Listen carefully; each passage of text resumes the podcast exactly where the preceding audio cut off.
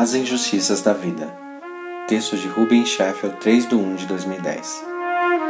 Nós, porém, segundo a sua promessa, esperamos novos céus e nova terra nos quais habita a justiça. 2 Pedro 3,13. Injustiçados.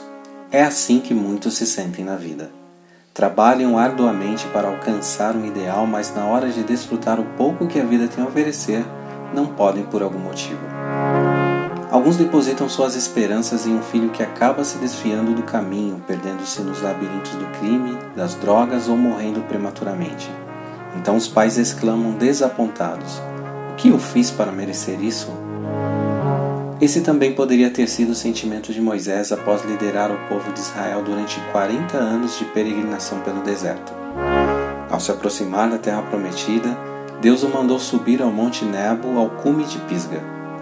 Ali o Senhor lhe mostrou a terra toda, de Gileade a Dan, toda a região de Naphtali, o território de Efraim e Manassés, toda a terra de Judá até o mar ocidental, o Negueb e toda a região que vai do vale de Jericó à cidade das palmeiras até Zoar.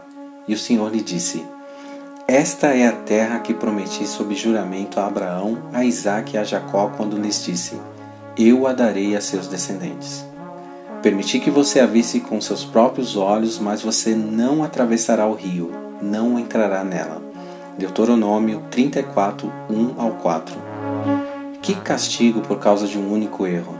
Ter ferido a rocha quando deveria ter falado a ela. Números 20, 7 ao 11. Moisés poderia ter argumentado com Deus dizendo: Mas Senhor, e os 40 anos de murmurações, contendas e desafios que suportei, não valem nada? É verdade que perdi a paciência uma vez, mas ninguém é de ferro. É crueldade me mostrar a terra prometida, me deixar com água na boca para então me dizer que não vou entrar nela. Que injustiça, Senhor! No entanto, não há registro de que Moisés tenha reclamado da decisão divina. Ele morreu ali mesmo, confiante no Senhor, e foi por ele sepultado. E então vem o melhor. Deus o ressuscitou e o levou para aquela outra terra prometida, infinitamente melhor do que a terra de Gileade, que o território de Efraim, o vale de Jericó e tudo mais. Isso deixa claro um ponto: essa vida não é justa.